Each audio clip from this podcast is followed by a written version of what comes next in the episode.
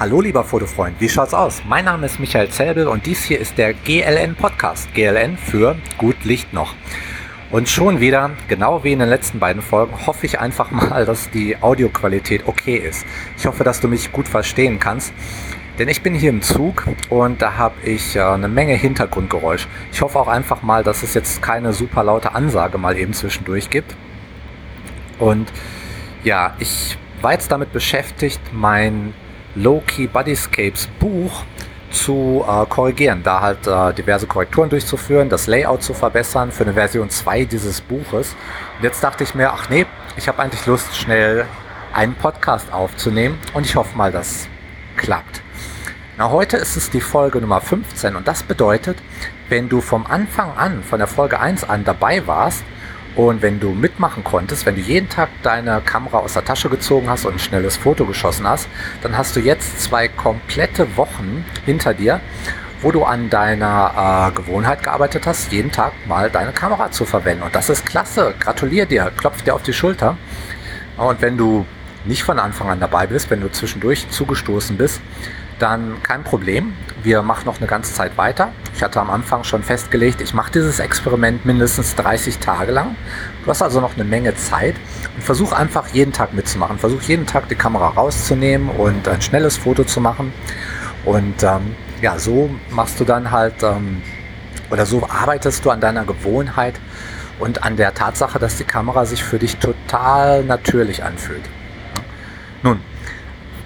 Folge Nummer 15, was könntest du machen? Du könntest zum Beispiel auf einer 15. Sekunde fotografieren. Das ist eine sehr langsame Verschlusszeit. Und äh, denk einfach mal über alle Sachen nach, die du machen könntest, um dich zu stabilisieren, um die Kamera zu stabilisieren. Also auf der einen Seite die Ellbogen aufstützen, an der Wand anlehnen, die Kamera auflegen. Eine Menge Sachen, die du tun könntest. Und ich höre es natürlich schon, du könntest auch einen Blitz verwenden. Klar, der Blitz wird dann dein dein Modell einfrieren, während der Hintergrund vielleicht durch natürliches Licht belichtet würde und der verschwimmt dann. Ja, das ist so ein, so ein Ding, wo es eine Spannung zwischen zwei Extremen gibt. Zum einen den Blitz, der super schnell ist und alles einfriert, und zum anderen der langen Verschlusszeit, die alles verwackelt macht. Ja, ein Spannungsfeld. Ich finde das sehr interessant und jetzt, wo ich drüber nachdenke, ist das in dem Buch mit den Bodyscapes genau dasselbe. Das ist einfach ein Spannungsfeld. Da geht es zum einen darum, diese Bodyscapes sind sehr, sehr intim. Das Modell macht, ähm, ja, das, das äh, macht buchstäblich die Beine breit. Ich schieße da sogar direkt auf ihre Vagina.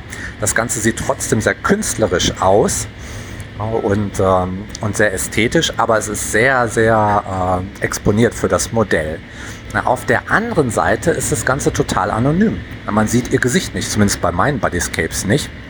Aber von daher ist das so ein sehr interessantes Spannungsfeld, was dann so Sachen hervorbringt wie ein Modell, was sich sonst vielleicht gar nicht traut, Aktfotos zu machen, traut es sich wegen der Anonymität.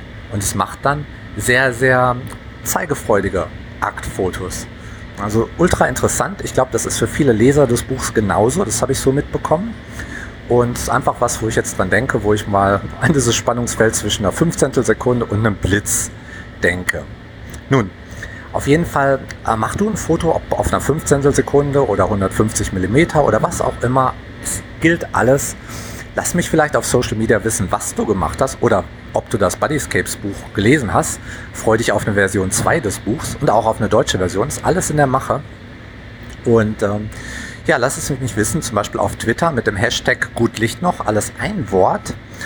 Und bis dahin wünsche ich dir viel Spaß mit deiner Kamera und ich wünsche dir wie immer gut Licht noch.